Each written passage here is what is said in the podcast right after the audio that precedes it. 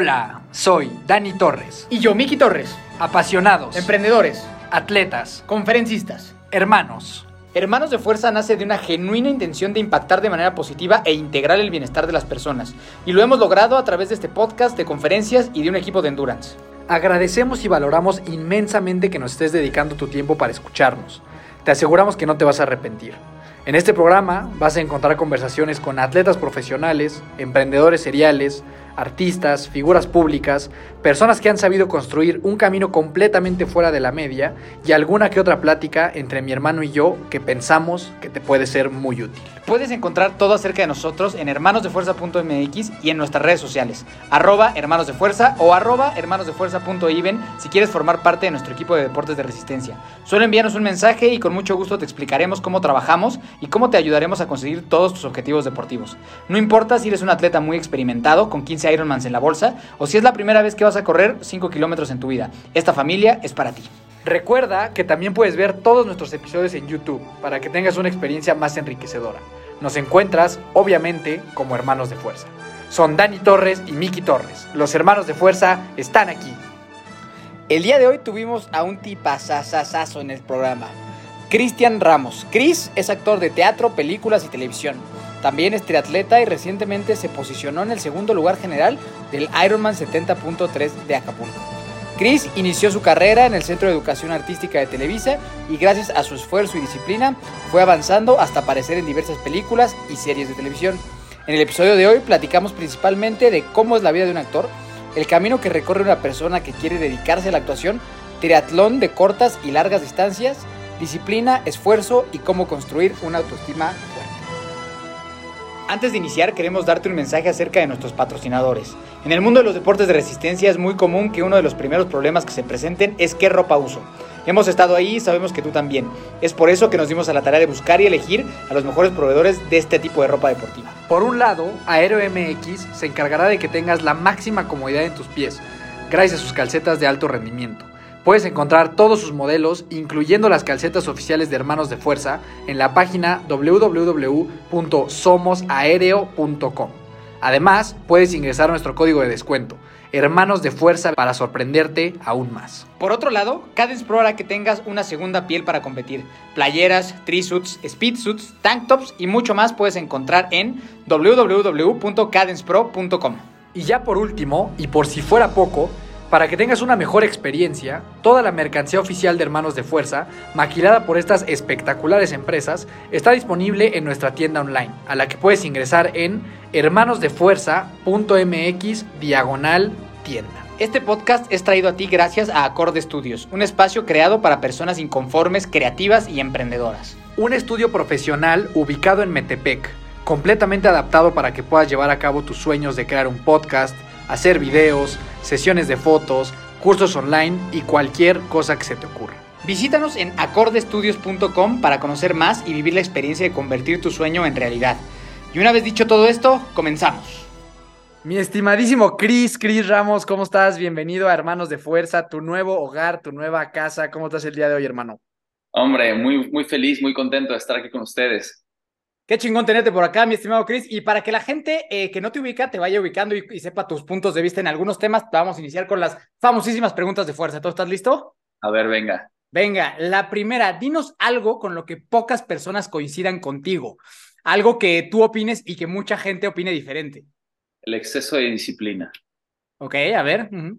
Creo que, creo que la disciplina te lleva a lugares que, que, otras cosas no te van a, no te van a llevar. El, uh -huh. el ser perfeccionista muchas veces es, es malo, eh, te lleva a juzgarte demasiado fuerte, pero no creo que en el caso de la actuación Meryl Streep o Dustin Hoffman o en uh -huh. el caso de, del deporte, no creo que Michael Phelps hayan, se hayan permitido ciertos errores como para llegar a tal grado de excelencia.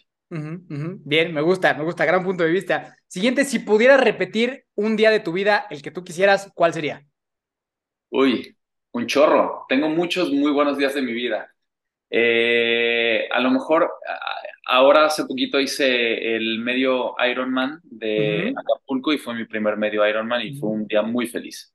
Vientos, vientos. Ya, Quedaste ya segundo, ¿no? Segundo general, sí. Ya nos contarás esa historia porque primer, primer medio Ironman, segundo general, seguro hay una gran historia detrás de eso. Sí. Bien, entonces, hermano. Siguiente, ¿cuál dirías que es la mejor compra que has hecho en tu vida? Uy, mi bici, sin pedos. sí. Bien, entonces, hay pocas cosas más bonitas como el día que te compras una bici chingona que te gusta, ¿no? Fíjate que ese día no fue como tan feliz porque todo el mundo me felicitaba. Yo decía, güey, es una bici, X. Pero las experiencias y las, las vivencias que me ha dado el estar arriba de esa bici, la gente que he conocido, eh, las, la comunidad a las cuales yo me he integrado, me la traje. Ahorita estoy en Miami, me la traje y he conocido N cantidad de personas formidables y siempre he dicho que arriba de la bici todos somos iguales. Entonces creo que eh, la bici ha sido de las mejores compras que he hecho. Qué chingón, me gusta, me encanta. Yo también soy muy feliz con mi bicicleta. ¿Tú eres feliz con tu bicicleta? Sí, cuando no, mientras no me caiga así, porque apenas vean, ah, me partí en tres la pinche clavícula, pero, pero fuera de eso es bonita la bicicleta. no mames. Operación y todo, claro. Sí, sí, claro. En el medio Ironman de Cozumel. En el medio Ironman de Cozumel, el del año pasado.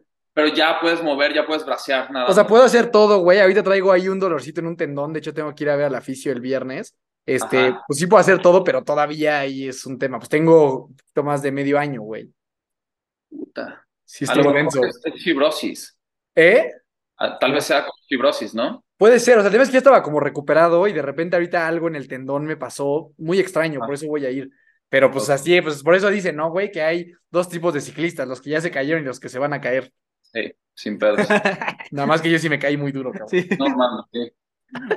Se la cobró. Sí, siguiente hermano, ¿tienes mascotas?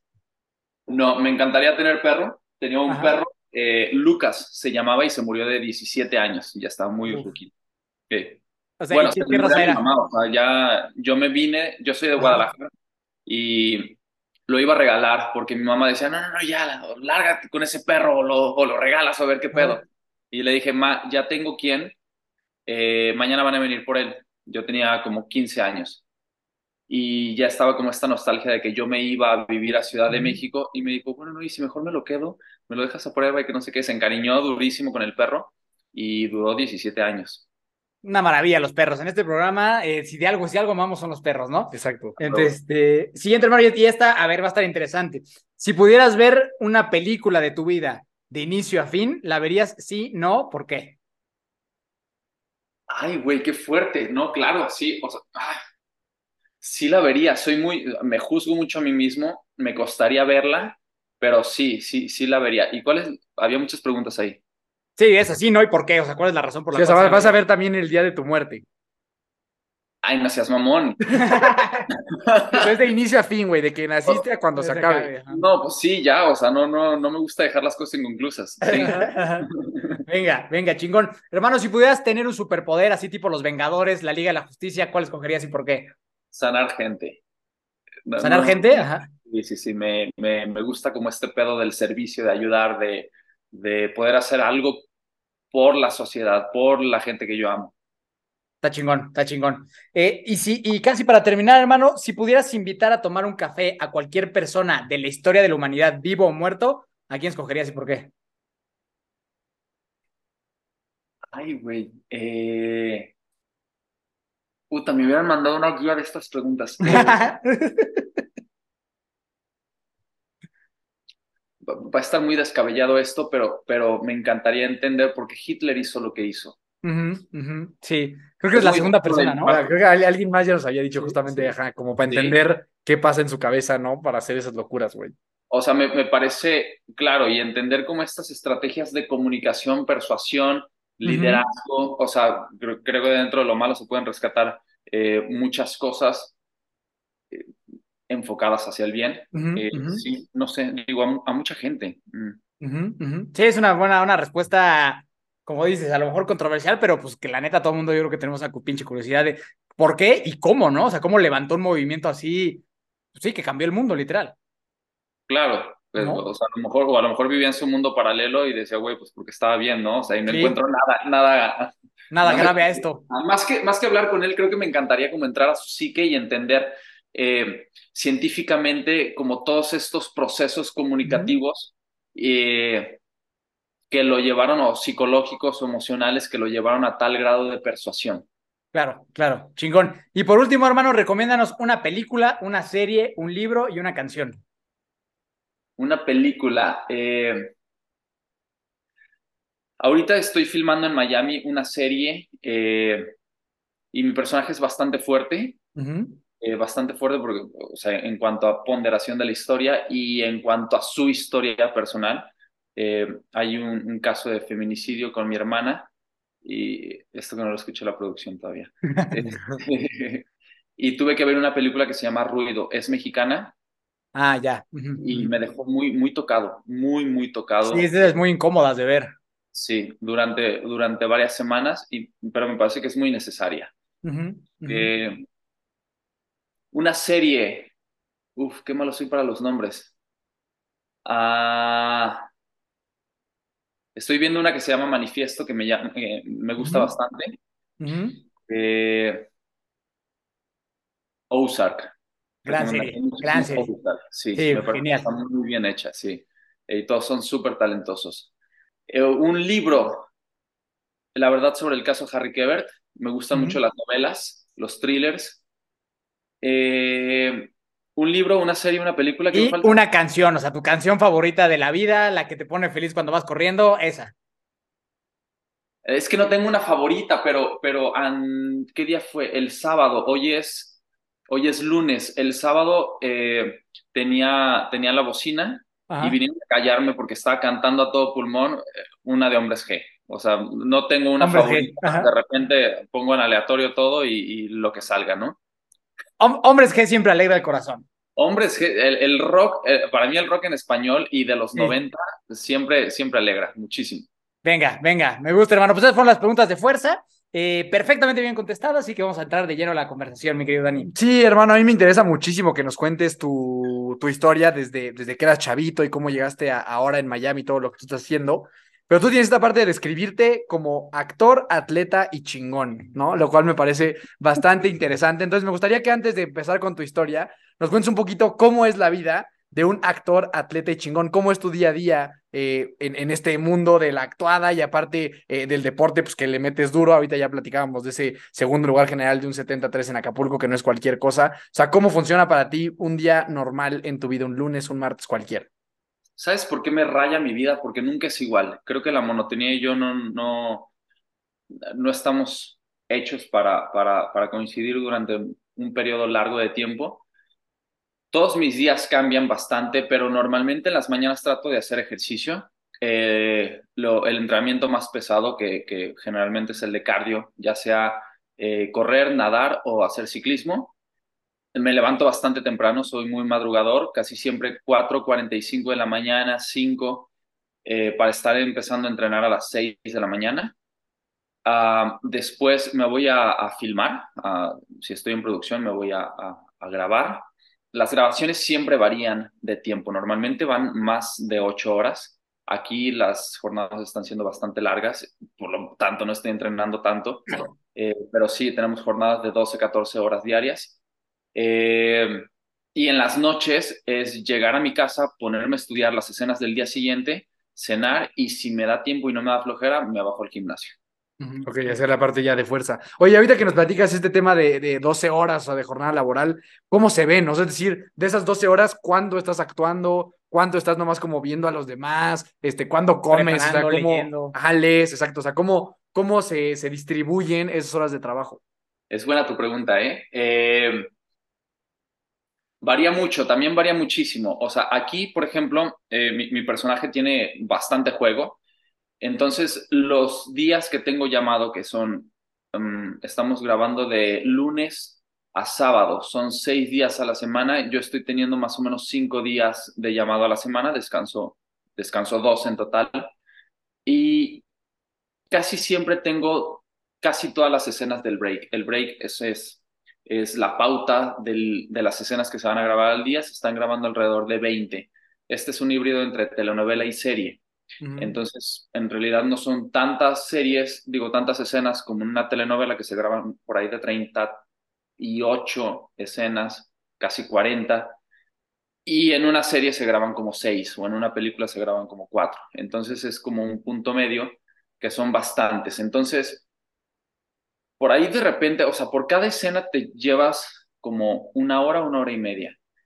Y por ahí de repente, si tienes, no sé, eh, las primeras cinco y descansas una o dos, tendrás unas dos horas de, descanso más o menos. Más aparte tienes tu hora de comida y, y ya.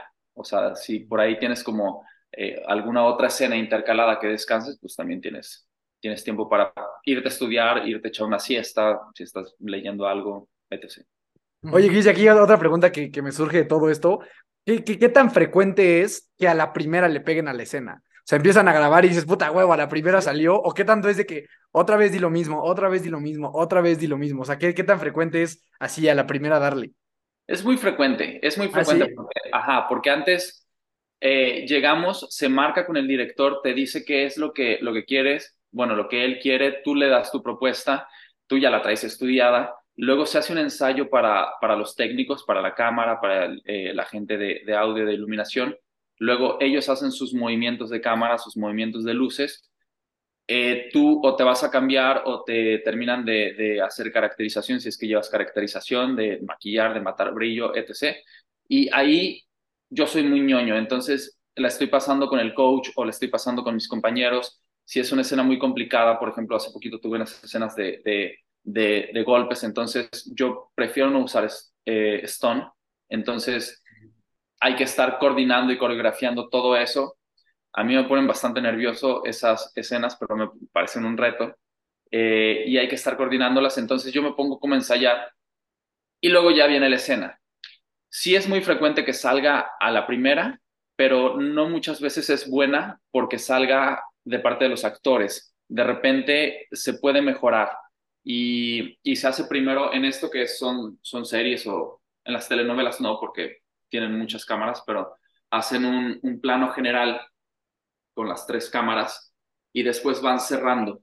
Eh, se hace exactamente lo mismo y con planos medios, y exactamente lo mismo y con planos eh, más cerraditos. Entonces, eh, pues sí, podría salir a la primera, pero a veces nosotros también pedimos otra toma porque decimos, no, creo que puedo entrar mucho más profundo, creo que lo puedo llevar un mm. poquito más orgánico o cosas así. Y justo ¿no? tú tienes la libertad de decir, como saben que me quiero aventar otra. Sí, sí, sí, sí. o sea, pero también no te puedes así de que aventar 15, ¿no? O sea, siguen ya, güey. O sea, ya. Ah, no, o sea, no, no, porque todo el mundo queremos descansar, o sea, queremos ir a dormir. Y aparte, o sea, pero Justo me refiero, o sea, como que en esta parte que nos, que nos platicabas de ser medio perfeccionista, me imagino que siempre dices, oh, híjole, pudo haber salido mejor, y pudo haber salido mejor, y pudo haber salido pero, mejor, ¿no? Pero ahí juega mucho, a mí me costó muchísimo porque, eh, sí, de repente, antes sí era como de, puta, es que aquí esta mirada mejor, no sé, lo hubiera llevado en lugar del lado derecho, lado izquierdo, o cosas así, o, cosas muy mínimas que la gente seguramente ni se va a fijar. Pero pero también me ha servido como aprender a soltar y a confiar en lo que estoy haciendo. Porque si no, o sea, creo que te torturas demasiado y luego te, llevas cargando, yo soy ese tipo de persona que se lleva cargando las cosas a la siguiente escena y entonces ya no disfrutas ni estás presente en esa escena por estar pensando en lo que pasó en, la anterior. Para eso es súper buen entrenamiento el teatro. o sea, la cagaste en algo y a lo que, sí. Exacto. exacto. Oye, oye, hermano, y ahora justo que decías esto, o sea, como que el perfeccionismo y eso, una vez que tú terminas de grabar una serie, una lo que sea, ¿la ves? O sea, cuando sale, ¿tú te ves a ti o no? ¿No? o sea, me obligo, me obligo porque creo que me hace mejorar, pero me cuesta mucho. Okay. O sea, ¿qué te da? ¿Si te sientes así como incómodo o qué? Sí, o sea, he aprendido a abrazar y a aplaudirme a mí mismo. O sea, es de las cosas que, que estoy trabajando mucho con, con mi psicóloga, eh, de honrar mi trabajo, eh, reconocer mi trabajo pero antes me costaba cabrón, de verdad, o sea, era como de puta madre, no, qué feo está esto, no mames. o decía, no mames, sí estuvo chingón, pero siempre le sacaba un pero. Eh, ajá, o sea, y, y, de nada vale, o sea, sí, sí está chingón, pero si te va a hacer aprender o mejorar, pues entonces le das, pero si nada más es para flagelarte, no mames. Sí, está súper interesante esa chamba. Yo tendría mil preguntas más, seguramente ahorita llegaremos. Pero cuéntanos un poquito, vámonos atrás en el tiempo. Eh, ¿Qué onda contigo de chavito? ¿Siempre fuiste súper deportista? ¿Veías la tele y decías, puta, yo quiero estar ahí en el futuro? ¿O la neta fue algo que se fue como evolucionando en el tiempo? ¿Cómo fue tu infancia?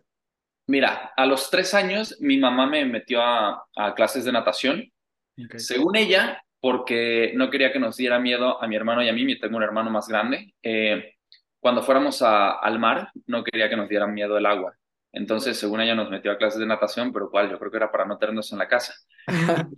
y de ahí seguimos, eso en Guadalajara, yo soy de allá. Este, y luego seguimos, seguimos, seguimos, seguimos, entramos al preequipo, luego al equipo, luego eh, que la competencia estatal, después los regionales, luego vinieron los nacionales y eh, bueno, luego vinieron competencias internacionales eh, dentro de lo que es natación.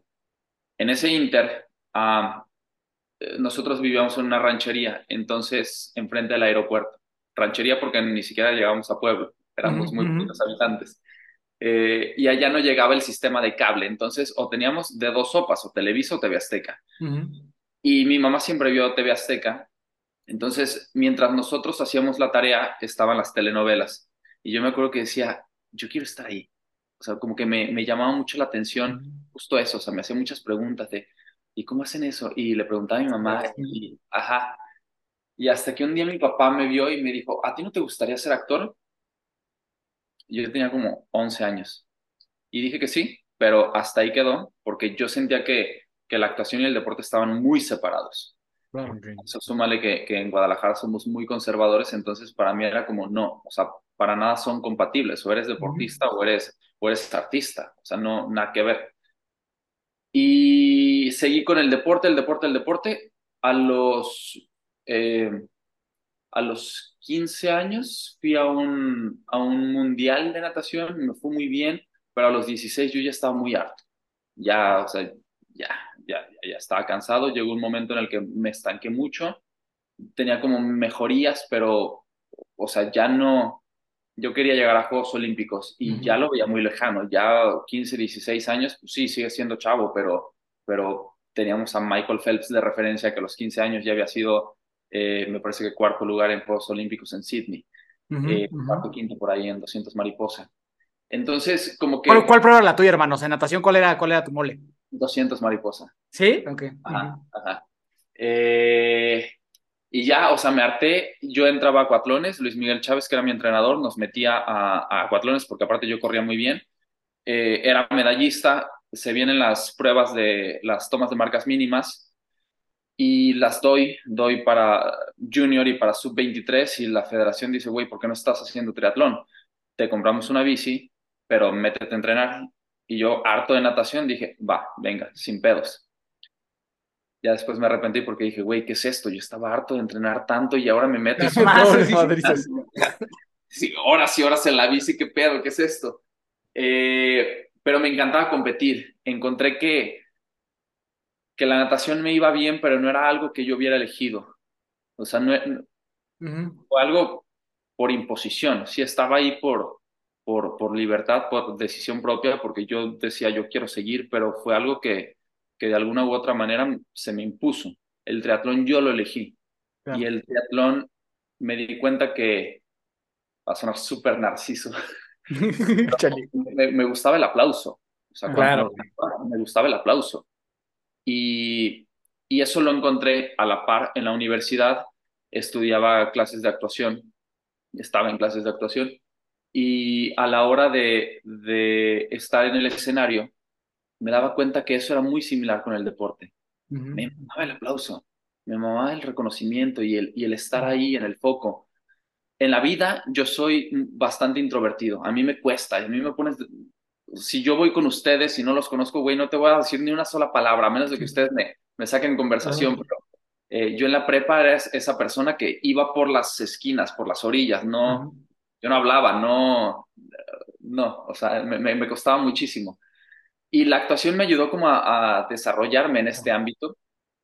Oye, Cris, eh, aquí una, una pregunta, perdón que te interrumpa. O sea, tú cuando decías yo quiero ser actor y veías lo de las novelas y demás, o sea, tú decías yo quiero ser el actor, el galán, así, el que anda con la, con la más guapa de la telenovela y así, o, o, no necesariamente. Nunca lo pensé. No, o sea, era como la tele y yo quiero actuar y ya. O sea, te digo que, que yo me andaba, una de las cosas por las que me andaba por las orillas era porque mi autoestima estaba por los suelos. Ya, ok. Por los suelos. Entonces, jamás, o sea, yo más bien me, me, me interesaba como este, cuando lo experimenté, era como, no mames, puedo ser otra persona. Puedo meterme en la, en la, suena como súper cliché esto, pero puedo meterme en las emociones de otra persona y puedo ser lo que no puedo ser en la vida real. Claro. Entonces tenía esta libertad en, en ahí. Eh. Después se viene el... eh, me invitan a hacer un casting. Bueno, no me invitan, yo voy a formarme para hacer el casting de, para entrar a la escuela de Televisa. En este momento ya, sí, justo te, ya te habías ido a vivir a Ciudad de México. No, no, no, yo seguí en Guadalajara. Ajá. Eh, yo estaba como, como cronista deportivo en un canal del gobierno, Ujú. C7 México, y, y reportero. Y entrenabas aparte, lo del triatlón. Entrenaba aparte. Yo, yo no sé a qué hora. Entrenaba y hasta pisteaba. Yo, yo no sé. ¿Esto, ¿Esto a qué edad es? Bien chavito, ¿no? Era de los. Empecé a los 19 y yo me fui a los 23. Ok. Ajá. Eh, entonces a los 22 hago el casting para, para el SEA. Voy, me formo, me dicen, tienes callback en Ciudad de México. Me voy a Ciudad de México a hacer el callback. Como a las dos o tres semanas me marcan y me dicen, te quedaste. Eso en diciembre, más o menos como 18. Y el 8 de enero yo ya estaba mudándome a, a Ciudad Sí. de México. Ok. Eh, o sea, porque sería como el sueño, ¿no? O sea, como que es el camino, ir al CEA a estudiar. Sí, sí, es que está centralizado, digo, el CEA o el CEFAT, eh, donde fuera, Casa Azul, cualquier escuela, Ujú. pero en Ciudad de México, porque está en, por es. en México, está centralizado todo. Ok. Y, y entonces en ese momento ya el tema del deporte a nivel profesional y eso me imagino que ya, ya no existía. Ahí lo dejé, Ok. Fue con- justo cuando lo dejé. ¿Pero llegaste a Ciudad de México y dejaste de entrenar por completo? Había dejado un poquito antes porque me operaron de las dos rodillas. ¿Por qué? Eh, tenía una babosada, ni siquiera necesitaba operación, pero el doctor dijo que la necesitaba. Tenía los, los retináculos externos, no mentira, eh, me libraron los retináculos externos porque las rótulas estaban rotadas, Ajá. las rótulas estaban rotadas, valga Ah, la redundancia. o sea, sí. Eh, ajá, o sea, estaban, como hacia adentro. Sí, y me estaban molestando ya. Um, pero fíjate, fíjense, después de, de como seis años me empezaron a molestar muchísimo más de, de lo que me molestaban cuando la operación. Y fui con un fisioterapeuta, que para mí es lo mejor que he encontrado en, en toda mi vida. Y me dijo, güey, tu problema no es de las rodillas, tu problema es que no tienes fuerza en las inserciones. En el psoas, en el glúteo, Ujú. tienes que fortalecer muy cabrón y tienes que, que liberar el, el, el cuádriceps y la banda y el glúteo. Ujú. Ese güey tiene una, una técnica que se llama deep tissue, que es, es masaje, pero no mames, o sea, es, es, es codo y sientes que te está raspando el hueso.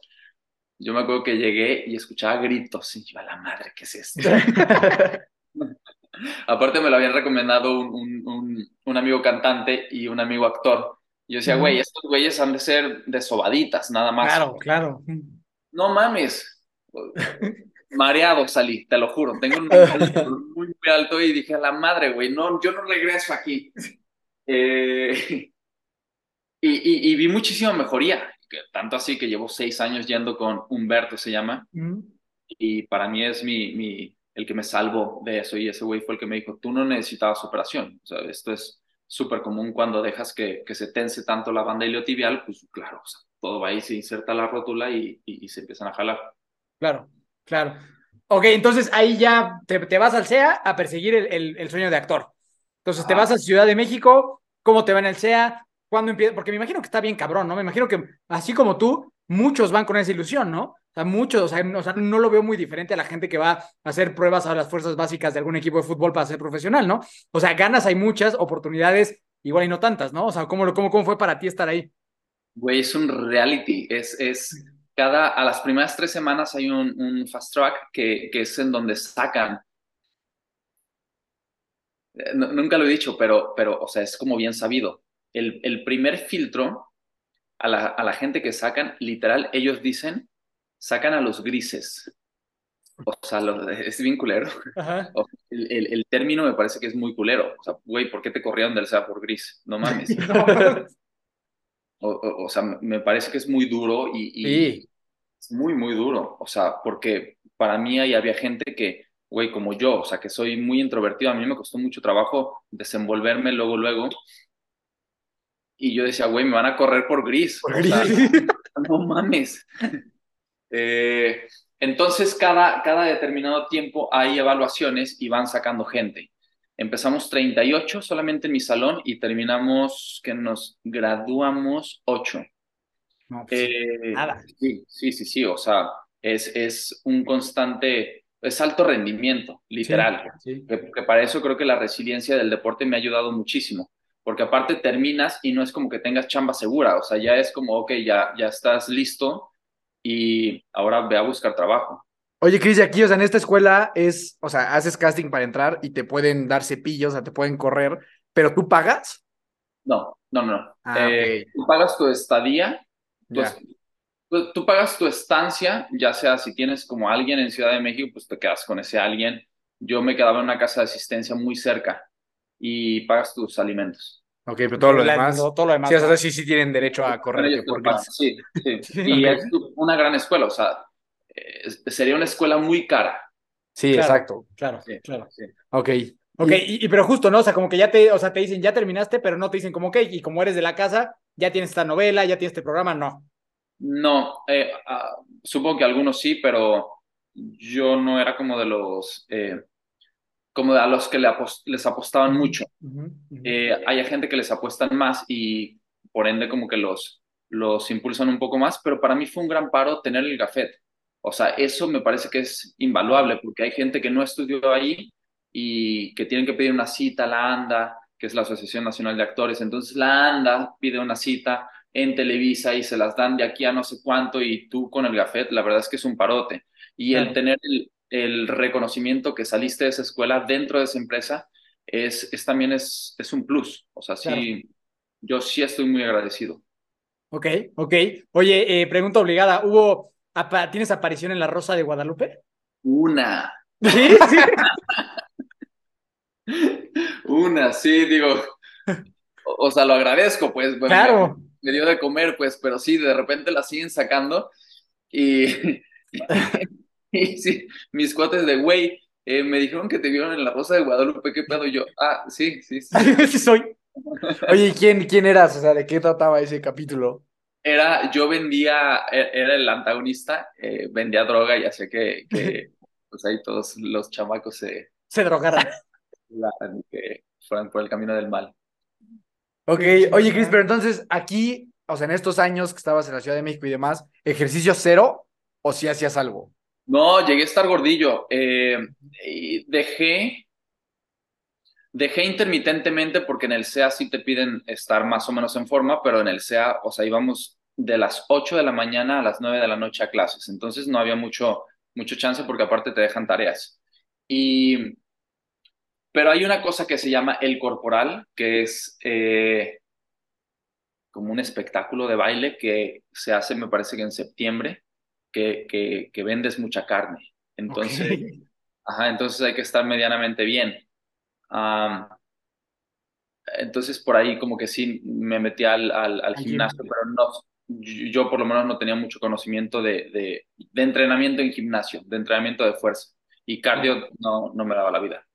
Sí, José, y no lo extrañabas muchísimo, güey, porque de toda la historia que nos has contado, pues tu vida fue el ejercicio desde bien chavito. Y Sí. pasar a, o sea, como de, de 100 a 0, eh, está duro, ¿no? O sea, lo, no, no, ¿no lo resentías? O pues andabas en chinga todo el tiempo en, la- en la escuela y se te pasaba. Creo que era eso. Y creo que también había terminado medio harto. Claro. Y, y sí, o sea, estaba como muy focalizado en la escuela, en, en que eran cosas nuevas. Yo era de los más verdes realmente en, en mi salón. Entonces sí sentía como bastante presión de, güey, o me tengo que emparejar y estar al nivel de estos cabrones o, o me van a cepillar. Y, y fue hasta después que, que reinicié con el ejercicio. Y no me di cuenta de lo mucho que lo extrañaba y lo, lo bien que me hacía sentir esta adrenalina. Yo soy muy competitivo. Y, y, y, y, y de sentir esto de, de, de, güey, de querer competir hasta que no regresé a las competencias.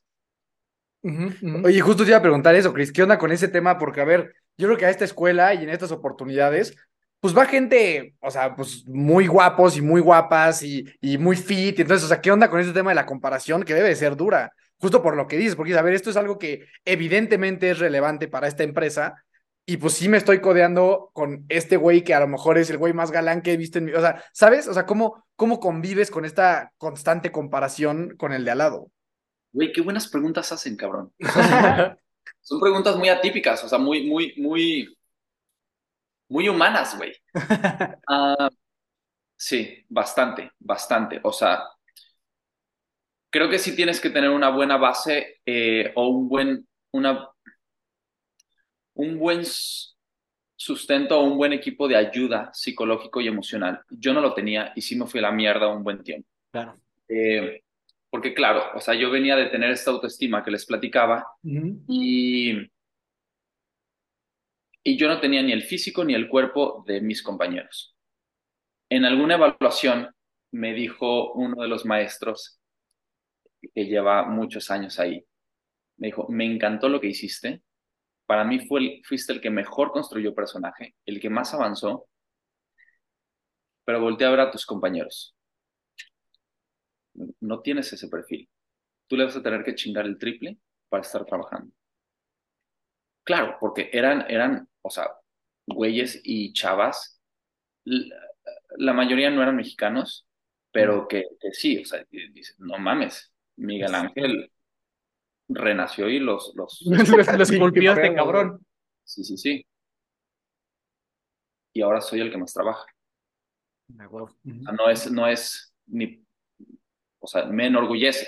Claro. Ahora me enorgullece tener este perfil, que es este perfil mexicano y este perfil latino. Y ahora, de verdad, estoy bien orgulloso porque tenemos como un chiste ahí local, unos amigos y yo, de, ah, no, es que tú eres café. Yo soy café. Mm. Y ahora estoy bien orgulloso de ser café. Porque, no mames, ahora estoy en, en, en, con el público latino de Estados Unidos. Y gracias a eso, eh, he filmado películas, he filmado series, o sea, no me he encasillado en una sola empresa ni en un solo formato, porque mi perfil sí es muy versátil. Entonces, eh, de repente como que sí te encontrabas con ese tipo de cosas que en ese momento no tenías la madurez como para discernirlas y decir, ah, bueno, este güey me está diciendo eso, es el maestro, sí, pero, pero yo tengo estas otras posibilidades. Yo porque eh, sí me consideraba muy ignorante hasta ese momento, que no conocía muy bien la industria y que para entonces no estallaban las, las plataformas, eh, los canales de streaming. Ya estaba Netflix, pero no, no mentira. Yo iba a Blockbuster todavía a rentar entonces. Eh, bueno, Game of Thrones no estaba en, estaba en Netflix, pero todavía no estallaban los... los y, y, con esto de las plataformas, entonces se abre mucho más la posibilidad a, a a la gente de mi perfil. y, y, ahora es muchísimo más, digo, ahora con, con, con Tenoch, con, en Marvel, con Salma, con... Eh, eh, en España también hay mucha gente mexicana ya y muchos latinos ya, al parecer, eh, en todas las producciones tiene que haber un latino. Sí. Entonces está bien chingón. Supergirl es colombiana ahora también, está chingoncísimo. Exactamente, exactamente. Oye, Cris, y tú, eh, por ejemplo, esto que nos dices, este comentario que te hizo ese, ese profesor, o sea, ¿hoy lo recuerdas como algo de puta, qué mal pedo que me dijo eso? ¿O como algo de que te sirvió muchísimo para meterle turbo a la chamba? No, me sirvió cabrón, me sirvió cabrón. Yo me acuerdo justo para esa evaluación, era una obra de teatro, ahí me dieron el, el, protagónico. Y yo, con toda esta inexperiencia que les digo, eh, yo me acuerdo que le decía a la maestra, Sandra, por favor, dame otro personaje más chico de verdad. O sea, hay güeyes aquí que, que han estado ya en telenovelas, en series, por favor, dáselos a ellos. Y me decía, ahora trabajamos juntos de repente y, la adoro, pero era muy dura. Y decía, el personaje lo eligió usted, no usted al personaje. Así es que se calla la boca y se pone a estudiar. Puta madre. Era muy, muy exigente. Eh, de repente me sacaba porque si se me olvidaba un parlamento, se sale. No, Sandra, sí me lo sé. Se sale. corría del salón. Entonces me acuerdo que un día salí chillando y le marqué a, a, mi jefa, a mi mamá, y me dijo, tienes de dos. O te amarras los pantalones y le sigues y le chingas el doble y les demuestras y le callas la boca, o te regresas a Guadalajara y no pasó nada. O sea, te dejaste aceptas, el fracaso y te regresas y ya. Exacto, y no pasa nada puta madre. Bueno, Ahí vamos de regreso. Si me hubiera ido mal en una prueba de natación, un día en la Olimpiada Nacional y al siguiente día hay que levantar la cara y darle porque es un día nuevo y porque es una prueba nueva o porque o es un triatlón nuevo o es una carrera nueva, es exactamente lo mismo. Y, pues sí, a chingarle el doble o el triple, como dijo este, este maestro. Claro, claro. Justo tengo, tengo un, buen amigo que también es, es, es actor y me comenta que luego justo en este tema de la actuación es difícil porque al final de cuentas lo que el maestro o el director o el público está juzgando si es un personaje pero eres tú, ¿no? O sea, como que como que eres tú y que a veces es muy muy muy difícil esto, ¿no? Como que separar quién soy yo de la actuación, ¿no? O sea, como que como mi valor como persona, separarlo de la actuación, ¿no? del performance que yo hice. Si es muy difícil, por ejemplo, tú lo sabes, ¿no? En el mundo del emprendimiento, separar la empresa del emprendedor, ¿no? Me imagino, o sea, y mi amigo me contaba que por lo menos para él ha sido muy complicado a veces recibir este, esta retroalimentación y aprender a separar lo que es mi trabajo como actor y lo que soy yo como persona. Ah, ¿Cómo, cómo te va a ti con eso? Claro, no, sí, porque eh, el hecho de que te elijan o no te elijan no, no, no define tu valor como persona. Exacto. O sea, muchas veces es, y yo me he fijado, tengo ahora amigos que son productores o que, o que son directores de casting y dicen, güey, es que lo elegimos porque nos gustó su mirada. Y de repente dices, güey, pero el perfil físico completo lo daba mejor, no, pero es que la mirada nos da la ternura que este personaje requiere. ¿Sabes? Ese tipo de cositas que, que muchas veces no tienen nada que ver con que lo haya hecho bien o lo haya hecho mal. Tiene que ver con ciertas características. Y, ahí es en donde yo sí creo como este asunto metafísico que me decía Sandra, esta maestra, y es el personaje te elige. Eh, y, y, sí, o sea, todo se conjunta como para que seas tú, pero ya de ti depende demostrar esa persona que tú eres en los proyectos. Sí, es que yo veo muy valioso esto, te preguntaba esto del profesor, porque yo soy un gran creyente de que a veces el, el talento nato, que en este caso, por ejemplo, puede ser la belleza nata de un güey, así un cabrón de 1,90, galancísimo, mamadísimo, que a lo mejor es algo relativamente nato, es algo que le dio la genética y que nació como con este don. Yo creo que muchas veces eso tiene, es que un arma de doble filo, porque tú creces pensando que el mundo es fácil y como que te lo mereces nomás por esta, este talento nato con el que naciste. Y cuando te cuesta más trabajo, cuando te dicen, güey, pues tú le tienes que chingar más, pues entonces creas una cultura del esfuerzo que a la larga hace que entonces puedas destacar mucho más que a lo mejor alguien que creía que este talento o esta genética privilegiada era suficiente, ¿no? Para poder destacar en el mundo, que es lo que decías, a lo mejor hoy ya te comparas con estos compañeros y tú estás mucho más avanzado y yo creo que tiene que ver con la cultura del esfuerzo que tú desarrollaste a una edad más temprana, ¿no?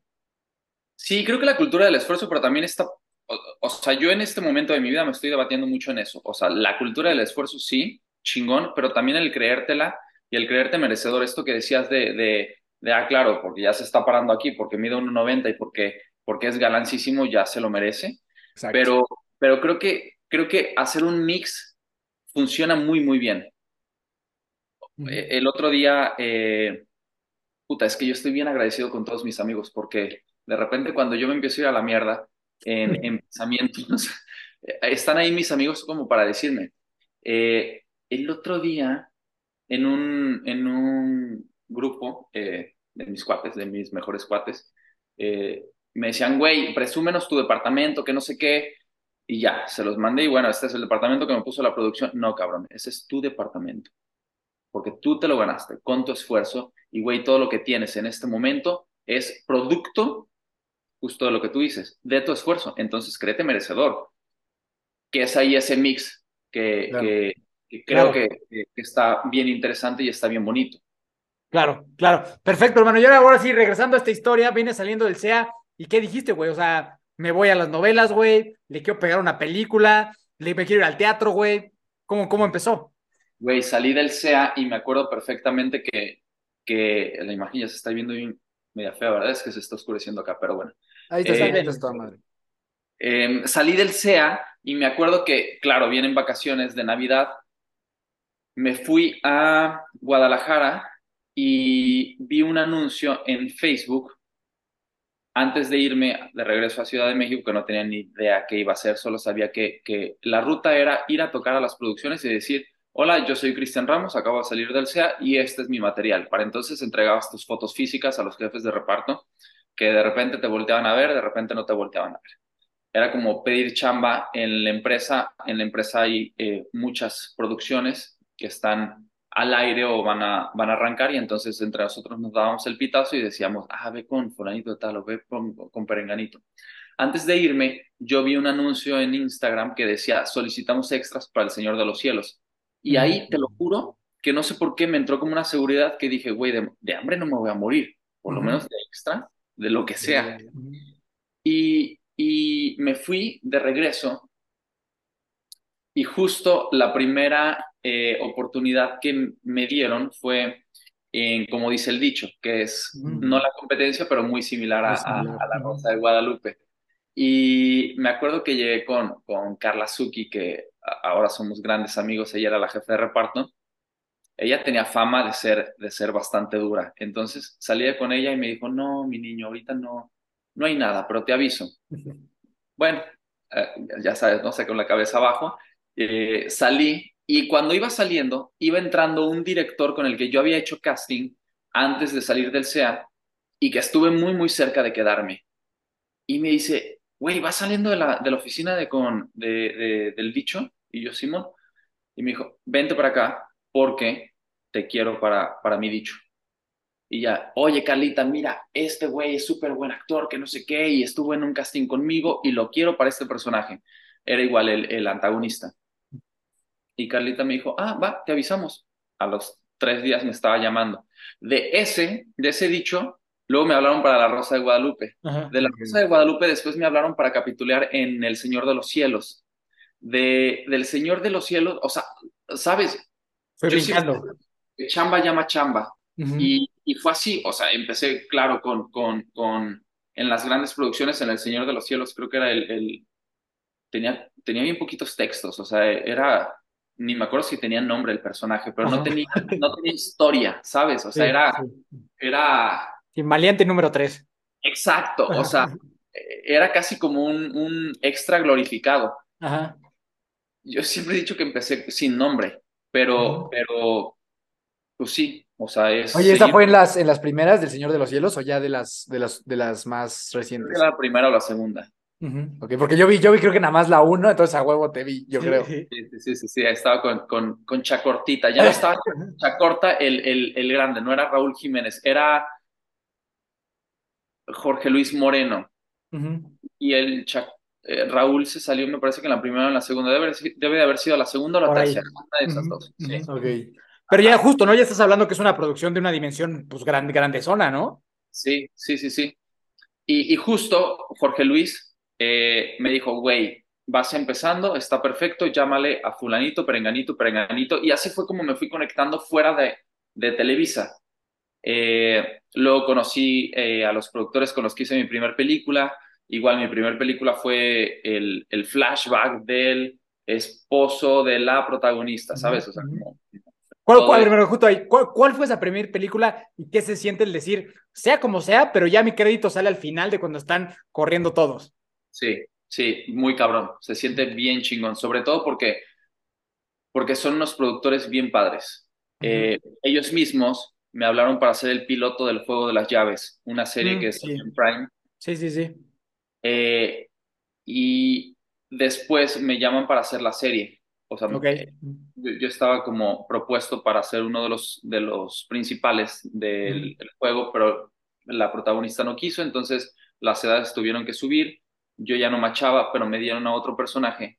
Después de esa, el mismo productor va a ser director, bueno, fue director de, de una película que se llama Sin Hijos, que protagonizan Regina Blandón y Alfonso Dosal para Netflix, y me llaman justo para, ¿sabes? O sea, es, una cadenita que llevando, llevando, llevando, llevando hasta donde estás en este momento.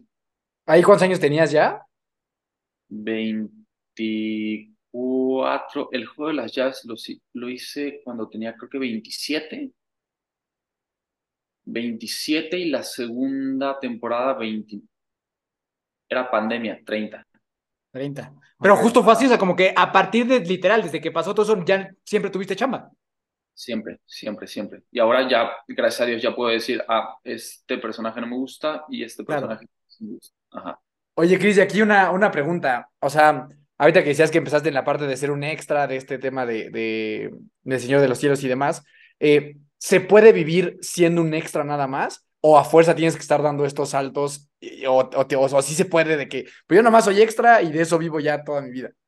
O sea, hay gente que sí vive de eso, pero No, no da así como así las expectativas que uno tiene. No, no, no, no. Ok. O sea, no. Eh, yo siempre he creído que se tiene que dignificar el trabajo de los extras aquí en México. Eh, el trato y el, el, el, sueldo y el trabajo, sí, se tiene que dignificar muchísimo. Claro. Okay. ahora, ahora justo ya que llegamos a... Ahora nos platicabas un poco de esta película en Miami, nos platicabas un poco de los stunts, nos, nos platicabas de estas como escenas de acción. ¿Qué show con grabar esa onda, no? O sea, ¿qué show con grabar una escena donde tienes que agarrar a madrazos? Te han dado un madrazo, o sea, sin querer. O sea, porque a mí sí justo, ¿no? O sea, tú lo ves en la tele, en, el cine y dices como, pues están agarrando a madrazos, ¿no? Y luego ves un detrás de cámaras y más o menos te das una idea cómo es. Pero me imagino que esta adrenalina de, de sentir que te estás agarrando a madrazos a alguien, o no sé, digo, no sé si te ha tocado, ¿no? O que te va a atropellar un coche o algo así. ¿Cómo es ese desmadre? A mí me interesa muchísimo saber cómo se siente tú estar ahí y sentir que tengo que actuar como me va a, que me va a atropellar un coche. Pero ahí está el coche, ¿sabes? Pero no me va a hacer nada, no sé. Güey, me pasó algo en una serie que se llamaba La Doña a mí me daban un balazo. Ajá. Y justo acababa de ver el video de, o sea, circuló mucho en ese entonces un video de una señora que, que actuaba que le daban un balazo. entonces, creo que le dan un balazo aquí y la señora decía, ¡ay! Yo decía, güey, o sea, me acuerdo que le decía al director, que es el mismo director que estoy teniendo ahorita, Pipe, no mames, no, no, no sé cómo, o sea, ¿qué se siente cuando te dan un balazo? ¿Qué, ¿qué haces? ¿Qué, ¿qué, pedo? Eh, y me decía, güey, no tengo mucha idea, pero no, o, sea, no haces nada. Sientes como que el impacto. Te caes a Le marqué a una amiga, literal, que le dieron un balazo en Ciudad de México, y me decía, güey, yo ni cuenta me di. O sea, de repente sentí que tenía caliente y ya vi la sangre y fue como, o sea, de verga, güey, me dieron un balazo, no mames. Sí. Eh, pero entonces yo le decía al, al, al de efectos especiales, ¿qué pedo? ¿Cómo tengo que reaccionar para que dramáticamente se vea bien? Entonces nada más como, o sea, es como, me lo da Ajá. Pero ese tipo de cosas que, que no has vivido, entonces yo, güey, yo las pregunto. O, por ejemplo, en los golpes a mí sí me da, me da nervio, porque me da nervio ir al, a, a, a no medir, pero vas aprendiendo también, o sea, tienes que estar viendo siempre a los ojos, o sea, si vas a meter un cruzado, entonces nunca tienes que perder el contacto con los ojos y el otro, también tienes que confiar que el otro no lo va a perder para que se quite rápido y, y, tú tomar la distancia de vida. Eh, esto, es todo un show, pero, pero es bien chingón. Sí, sí, es literal una coreografía, güey, es literal como hacer una coreografía de baile, ¿no? Claro, porque si alguien se equivoca, te das un madrazo. Sí, sí, sí, sí, sí, sí, sí, sí, está. Sí, siempre me llama mucho la, la atención y si sentirás, o sea, justo, ¿no? O sea, porque el puño lo sientes, si bien no en tu cara, pues lo sientes aquí, ¿no? O sea, lo sientes a un pelito de que te dé. Sí, sí, sí. También mucho, mucho cuenta como el, el juego de las cámaras, ¿no? O sea, si, yo te voy a dar un golpe, te tengo aquí y te lo voy a dar cruzado, pues entonces la cámara se pone como, como atrás, hacen muchas tomas y toman justo en la que, en la que se ve el... El, el, el, movimiento junto con el golpe, ¿no? Exacto, el movimiento. Eh, pero sí, o sea, tienes que, eh, mucha comunicación. A mí me gusta tener mucha comunicación con, con los otros actores. El, en unas escenas que grabamos hace poquito, el, uno de los actores, como que a la hora de reaccionar, como que hacía esto y movía una pierna. Y en una que la movió me dio en la espinilla. Eh, corte, corte, corte. o sea, como ese tipo de cosas claro, no es su culpa, no es a propósito. O sea, nada más es como, como, como, güey, si vas a mover la pierna, nada más dime. Este, para yo, quitar la mía. hablo más, güey. O sea, nada más con que no me sacar, no, pero exacto, para yo quitar la mía, para yo moverme, yo, yo, yo me adecuo, ¿sabes? Pero sí, es. Creo que la experiencia te lo va dando. Claro. Oye, Cris, y ahora sí, ¿cuándo regresa entonces el triatlón a tu vida? O sea, ¿cuándo dices, pues ya otra vez me voy a clavar a este mundo? Regresa cuando yo tenía como 27 años. Eh, me pongo en contacto otra vez con Arturo Garza. Arturo Garza, él era de los, de los grandes junto con Paco Serrano cuando yo estaba en la selección. Eh, para entonces estaba Cris, Crisanto, Irving, eh, ellos eran como de mediana edad, Claudia Rivas, que entrenábamos juntos, eh, y yo era de los chicos, este, yo era el chico de la, de la selección, y Arturo, prácticamente me adoptó en las, en las copas. Él, yo, por ser nadador, salía fugado y en la bici me alcanzaban. Yo tenía pésima bici. Y, y él me decía, cúbrete atrás de mí y no jales, yo voy a jalar por ti. Entonces, él en muchas competencias me, me protegió bastante. Y cuando voy a Ciudad de México, él, él me dijo, güey, pues vente a entrenar con nosotros. Hasta que salí del, del, del CEA, empecé a trabajar, empecé a ganar dinero, ya fue que le dije, güey, me encantaría hacer un triatlón, ¿cuál viene? Creo que fue el de, el de Teques. Entrené como tres semanas antes y, y lo gané, pero era como super sprint, una cosa así. Y, y, ya Arturo de, güey, no mames, pues sigue entrenando, que no sé qué. Entrenaba como que por periodos. Hasta apenas hace un año y medio que empecé a entrenar bien para el Mundial de, de Montreal. Fue que no lo he dejado y que he sido más constante y que le metí más a la bici, que fue cuando me compré mi bici y todo eso. Y, y ya de ahí como que no lo, no lo he soltado. ¿Pero, pero te entrena él o, o entrenas con un equipo o, cómo está la onda? Con su equipo. Arturo Garza, ajá. Con él. Oye, oye, ¿y cómo te fue en Montreal? ¿Cómo fue esta experiencia que yo digo que, es la media de las cosas que más me gustan del teatro, ¿no? Del ¿no? Que tú puedes ser una persona que te dedicas a lo que te dedicas, pero que haces este triatlón no necesariamente profesional y puedes ponerte un traje que tiene la bandera de México y tú vas a representar a México en mundial, ¿no? Creo que pocos deportes te dan esa, esa oportunidad como, como ser humano, ¿no? O sea, como, como, no, no, como no atleta profesional. Y siempre a la gente que hemos entrevistado que ha ido a estos mundiales, pregunto, ¿qué se siente? O sea, ¿qué se siente tú ser parte de una selección mexicana, traer un trisut de México y cómo te fue en la competencia? Mira, yo nunca he sido como tan, uh, como tan nacionalista. Ok. Sí, sí, soy muy orgulloso de, de, de, ser mexicano, soy muy orgulloso de mis raíces, pero, pero o sea, no he sido como, como tan patriota. Uh -huh. Pero cuando te dan el uniforme, desde que me daban, de, me acuerdo perfecto cuando me dieron mi uniforme para la, la, la selección eh, para Olimpiada Nacional, mi primer uniforme, eso fue en 2000, 2001. Eh, la, esta sensación de ir a recoger tu uniforme, igual el de la selección ahora para Montreal, sigue siendo la misma sensación que el chavito de 11 años. Claro. Es, es, es y, y, lo veo mucho con, con, mis amigos. Ahora una amiga fue a Pontevedra al, al, Mundial de Duatlón y no mames, me presumió su, su uniforme desde que fue a, a, recogerlo, llegó a su casa, se lo puso. Creo que es exactamente lo mismo que hacemos todos, porque si es un sentido de pertenencia, es un sentido de comunidad, creo que es algo necesario para, para los seres humanos. Eh, no sé, es algo bien chingón. Y la delegación mexicana para ese tipo de eventos, creo que somos bastante unidos, aunque no conoces a, a la mayoría, pero, pero todo el mundo te está gritando. Si es, si es este pedo de pertenezco a, y pertenezco a algo muy chingón. Um, y me fue muy bien, me fue muy, muy bien. Hice el, el de sprint y relevos y quedé segundo, segundo en, en categoría 30-34. Eh, y bien, bien chingón, la neta. No nadé tan bien ahí, pero igual, iba con mucha expectativa porque por chamba no había estado entrenando como me hubiese encantado, uh -huh. por perfeccionista, y, y, llegué con mucha expectativa, pero justo cuando me metía a, a nadar, fue como una sensación de seguridad muy cabrona, que dije, güey, de aquí me voy con medalla, no sé ni cómo lo voy a hacer, pero me voy con medalla. Uh -huh. Y sí, se dieron las cosas para bien. Puta, qué chingón, hermano. Y, y luego, güey, ¿en qué momento llega ya? Voy a brincártele a medio Ironman, porque estuviste añísimos en el triatlón y nunca le brincaste. Lo veía, o sea, ¿por qué? ¿Por qué no le habías brincado y por qué hasta ahora? Esa madre es para locos, güey. a locos, no mames. Yo siempre decía, güey, ¿qué necesidad de hacer un medio Ironman? Yo en sprint, estoy, ni siquiera en olímpico. En, en sprint, sprint muy bien. Después, eh, el año pasado hice dos olímpicos, después del mundial, y, y decía, güey, aquí me quedo, sin pedos. Pero justo en una posada, un amigo, Marco Tulio, me dijo, güey, ¿y si nos metemos a un, un, medio Ironman? Él ya había hecho uno. Él era nadador también. Y yo, no, no, no, no, jamás. Y me dijo, es más, ahorita, de una vez, pa, pa, pa, pa, pa, pa ya estás inscrito. Yo, no seas cabrón, güey. Sí, me lo pagas ahorita. y ya, así fue. Nos metimos al de Acapulco, nos pusimos a entrenar.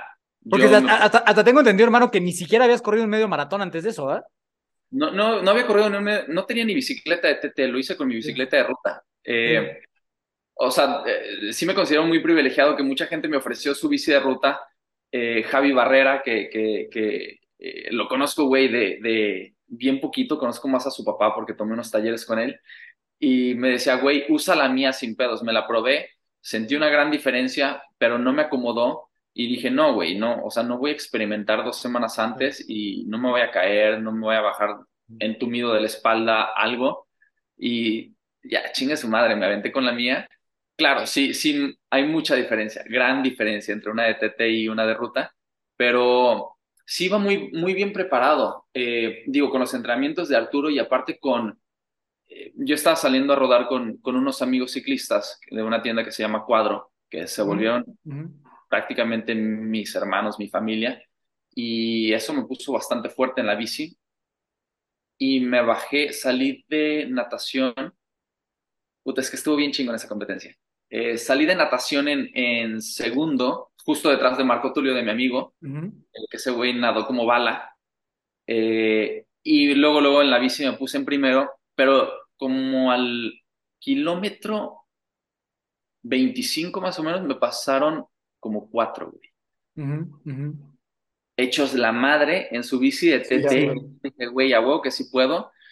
A mí mi entrenador me decía, con que promedies 220 más o menos, 230, y yo no, ni madre, yo puedo promediar 250. me decía, güey, no, no te vas a bajar quemado, no, no, a huevo, 250. Cuando me pasaron estos güeyes, que los traía ahí, decía, voy a intentar pegármeles, pero, güey, iba promediando 330. Madre. No mames, estos güeyes van como si nada, 330, 340, no hay manera que yo vaya a aguantar eso y me falta todo y me falta aparte en medio maratón. Y con las condiciones, con el calor, dije, no, güey, ni pedo, pues ya, a ver qué pasa.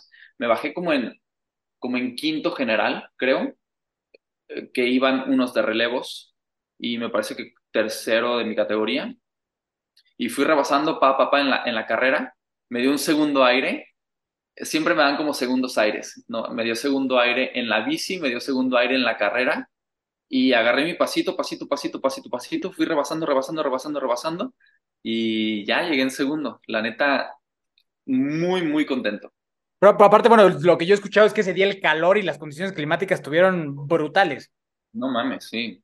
Calor muy cabrón. O sea, de un abasto al otro, yo podía sentir como el, el, el, el agua se me evaporara, evaporara ¿qué?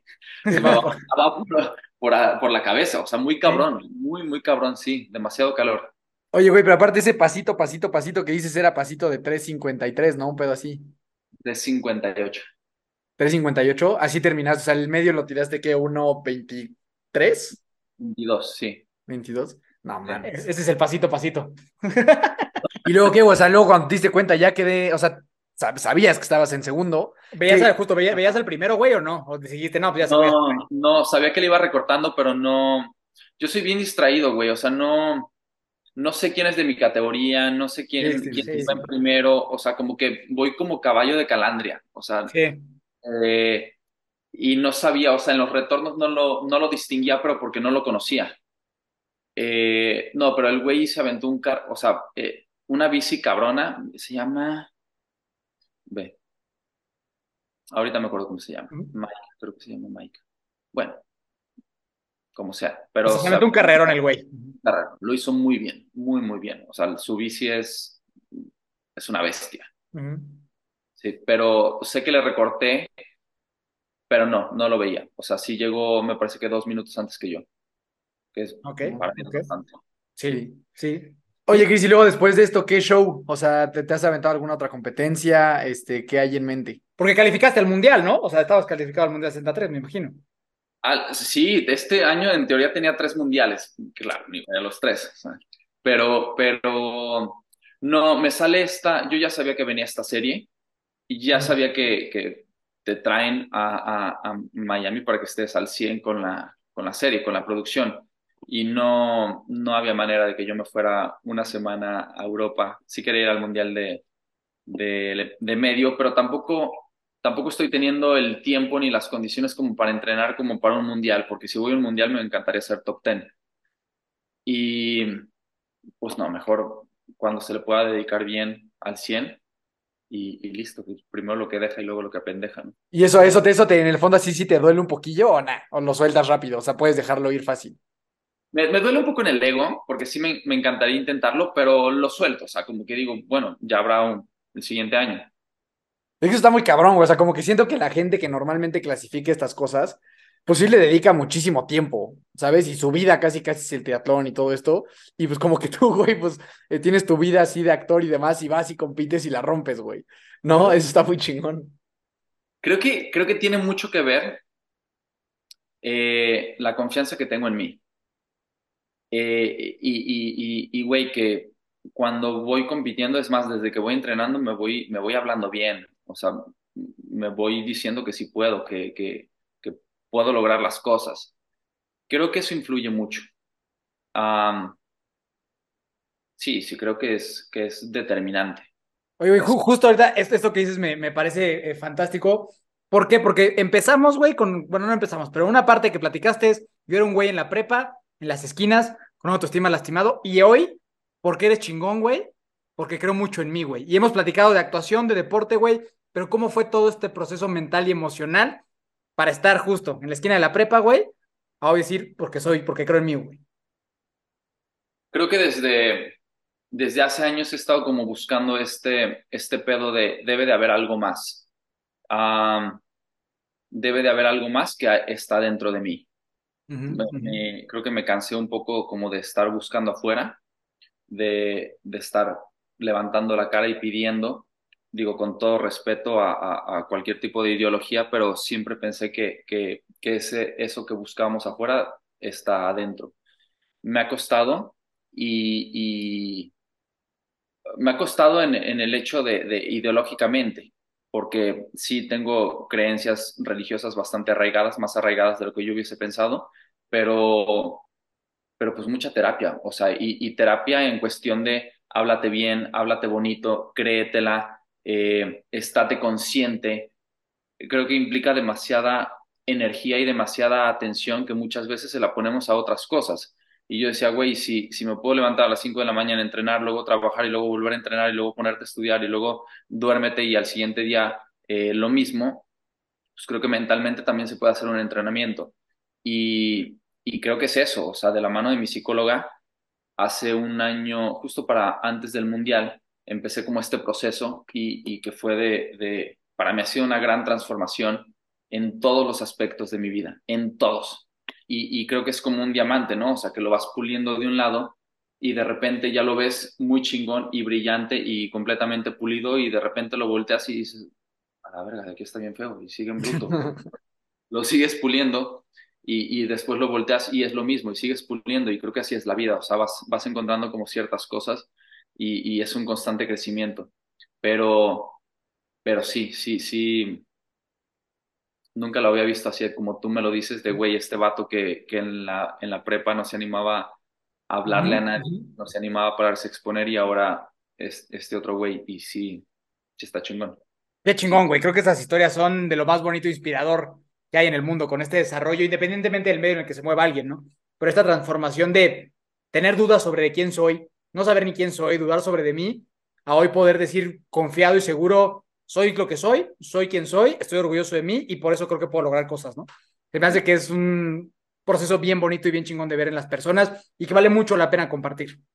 Sí, sí, sí, sí, 100%, 100%. Digo, y creo que para mí, en mi ideología y en mi forma de pensar, es todo el mundo tenemos esta obligación de, de obligación social y con nosotros mismos de compartir lo que estamos, lo que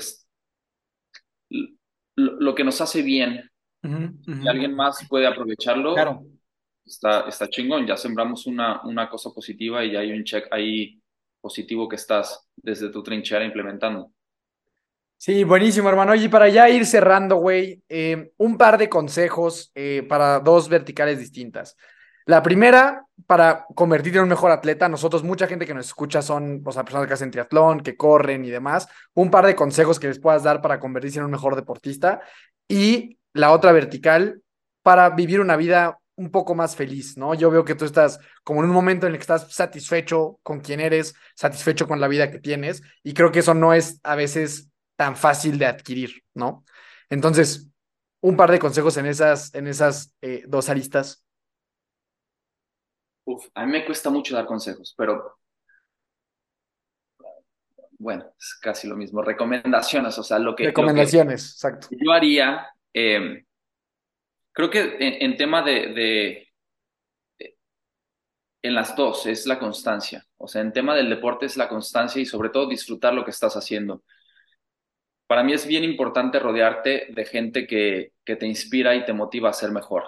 Y, y, sobre todo gente con quien la pasas bien. Si te la vas a pasar seis horas atrapado en una bici, pues que sea con, con gente que la pasas bien, con gente con la que te rías, con gente con la que, con la que, con la que te den ganas de estar seis horas. Eh, porque al final de cuentas sí vas contigo mismo, sí de repente se separa el grupo, si, si vas trepando, pues cada quien va a su ritmo, pero vas a llegar y con quien vas a compartir esas experiencias va a ser con ellos. Para mí eso, eso ha sido vital, a hacer lo que te gusta. Yo, yo no me veo jugando ajedrez, no, no, o sea, sé que es un deporte, pero, pero yo no tengo esa paciencia, no, no, no me considero con, con esos talentos me gusta estar trepado en la bici. Eso, eso, eso me gusta, eso me da, eso me llena. Constancia y ser pacientes. Ah, e ir a masajes para evitar nada que ver uno con otro, pero, yo las lesiones fue, eh, me jugaron checo durante mucho tiempo de mi vida, entonces yo mi mejor recomendación es estirar y dar, darte masajes. Y en la vida, Híjole, creo que, creo que varias cosas. Una, agradecer lo que sí tienes, es, es como centrarte. A mi psicóloga le decía, el otro día estaba corriendo por, por Key Biscayne con la zona residencial y le dije, algún día voy a tener una casa ahí. Y me dijo, güey, ¿por qué siempre estás pensando en la zanahoria que está adelante y que tú vas corriendo y sigue adelante, adelante, adelante, adelante. Me dijo, ¿ya te diste cuenta que hace menos, no menos de un año querías trabajar en el extranjero, querías estar actuando con el persona, uno de los personajes principales de, de una serie, querías, yo en mi, en mi, eh, en mi libro de, de, de decretos decía que quería tener un departamento en la playa. Me dijo, güey, ¿tienes las tres ya? ¿Por qué no te das cuenta de eso y por qué no lo capitalizas? ¿Por qué no estás viviendo el presente? Entonces creo que es eso, o sea, es, es agradecer por lo que, lo que ya tenemos, lo que sí tenemos, nos hace ver y capitalizar justo el presente que estamos viviendo. Y para mí esa energía, esa vibra, como le quieras llamar, es justo lo que decíamos, chamba llama chamba. Eso te posiciona en un lugar de ya lo tengo, y ya estoy ahí. Y eso te va a dar más de lo mismo. Y más de lo mismo no, no quiere decir que sea más en el mismo lugar, sino más, más de esas cosas buenas que ya tienes y que tú quieres. A que si siempre estás en el deseo, en el quiero, en el, en el, porque al final de cuentas es carencia, porque no lo tienes, porque lo estás deseando, porque lo estás anhelando. Esa sería. Qué chingón, güey. Está poca madre, güey. Qué, qué bonitas lecciones, ¿no? Sí, hermano, y ahora sí, ahí te va la última. Le voy a hacer una, una antes de que tengamos la última, la última, hermano. ¿A dónde vas, güey? O sea, ¿para dónde? O sea, una, una vez terminado esto de Miami, esta serie que saldrá, ya no las compartirás, güey. Pero ¿dónde te ves tú, güey? O sea, digo, ya sé que no hablamos de la zanahoria, pero pues bueno, con esta proyección, güey, ¿te gustaría qué, güey? Justo Marvel, güey, dirigir, meterte en dirección, güey, meterte a escribir, teatro, Broadway, no sé, güey. O sea, o sea ¿para dónde vas, güey? Internacionalizarme. Ok. proyectos internacionales. Sí, o sea, ya, ya que salí del país, quiero, quiero continuar con esto. Ok. Y en el deporte, o sea, ¿quieres ser un Ironman? ¿Te gustaría ser un Ironman completo o no? Este, no. por ahora. O sea, ¿qué, en el deporte qué sigue? Mundial de medio Ironman. Ok. Sí. ¿El otro año? Sí. El siguiente año. Ok. O el Mundial de, de Olímpico. Pero, un Ironman, un full Ironman en él. No, no, no, no, ¿para qué no? No. ¿Para qué? Pero, pero así de, que, de que nunca o sabes que en algún punto de tu vida va a llegar, güey. Seguro sí, o sea, ahorita digo no, güey, nunca, pero seguro sí, o sea, a, como soy de, de, caliente, de estado, no mames, sí, seguro, seguro. Ahorita, en este momento de mi vida, digo, güey, me parece insano. ¿Para qué le meto esa madriz a mi cuerpo? o sea, no, no hay necesidad, pero ya me quiero ver. Sí, sí, seguro, seguro. Siento que son de las cosas que, o sea, no sé, pero porque yo, o sea, empatizo mucho con cosas que dices y te siento que tienes un perfil parecido en, en, diferentes temas. Y siento que son cosas que sabes que van a pasar, güey, ¿sabes? O sea, como que no sabes si ahorita en cinco o en diez años, pero es lo que va a suceder en tu vida, sí, o sí. que antes de que mueras va a pues suceder. sí, güey, o sea, como que sí, va a pasar, ¿no? Y me voy a tatuar, claro, el, el, el logo de Iron Man, sí. Sí, o sea, como que, por, aunque no queramos, va a suceder, ¿no? Claro, 100%. Oye, hermano, y ahora sí, la, la, última pregunta que le hacemos a todos los invitados del programa. Si tuvieras la posibilidad de impregnar el primer pensamiento que tienen todas las personas al despertar, mañana todos van a despertar pensando esto que tú nos vas a decir, ¿qué te gustaría que fuera? Soy un chingón. Me acuerdo. Chingón, hermano. Pues definitivamente desde mi óptica lo eres, güey. De verdad, mil gracias por haber estado con nosotros. Eh, admiro mucho todo, toda tu trayectoria. Ojalá que pronto nos podamos conocer en persona. Eh, ¿Dónde te puede encontrar la gente que te pueda mandar ahí un mensajillo? ¿Si contestas, no contestas? Sí contesto, sí contesto. Digo, ah, soy muy disperso, güey, y, se me ve el pedo y de repente no contesto, pero, pero procuro, procuro. Eh, arroba Cristian Ramos R o arroba Chris Ramos R. De las dos maneras me encuentran. Chris con H, ¿no? Ajá, CHR. Chris Ramos R en Instagram. Buenísimo, hermano. ¿Algo más que te gustaría... ¿Algo más que te gustaría agregar? nada, agradecerles a ustedes. Están bien chingones, de verdad. De verdad. Y fuera de mame y fuera de, porque estén ustedes aquí enfrente, que sí, pero eh, he tenido muchas entrevistas, he tenido el privilegio y la, la, el honor de tener muchas entrevistas y, güey, de verdad, pocas tan inteligentes como las de ustedes.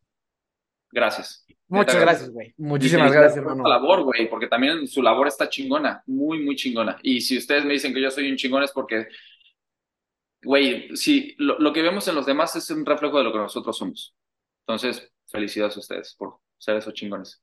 Muchísimas gracias, hermano. Y de verdad, ojalá que pronto nos podamos conocer eh, en vivo y en directo. Muchísimas gracias a ti que me escuchaste. Ahí me encuentras como Daniel Torres con dos O's en todas las redes sociales que existen. Y de nuevo, hermano, de verdad, mil, mil gracias y gracias también por tus palabras.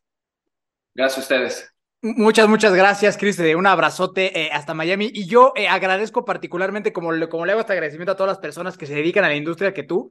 Yo la cosa que más amo en la vida, güey, son las series, las películas, las historias, y me han hecho inmensamente feliz a lo largo de mi vida de muchas formas, porque yo creo que una película, güey, te puede abrazar, te puede motivar, te puede inspirar, te puede hacer mil cosas. Entonces, yo tengo un agradecimiento muy particular a todos ustedes que se dedican a esta industria, que a mí me hace inmensamente feliz, güey. Entonces, gracias por dedicarte a eso. Gracias por querer contar historias y gracias por inspirar y, y a veces ayudarnos, güey, a pasar momentos amargos a través de una historia en una pantalla. Entonces, yo a título personal, a ti y a toda la gente con que trabajas, las honro y admiro un montón, güey. Qué perro, qué perro, qué bonito eso. Gracias, güey. Abrazo, hermano. Eh, a mí me encuentras como Miki Torres C eh, y nos encuentras y buscas como Hermanos de Fuerza en todas las plataformas donde existan los podcasts. Y nada, nos vemos a la próxima. Recuerda que nunca te rindas y la buena suerte te encontrará.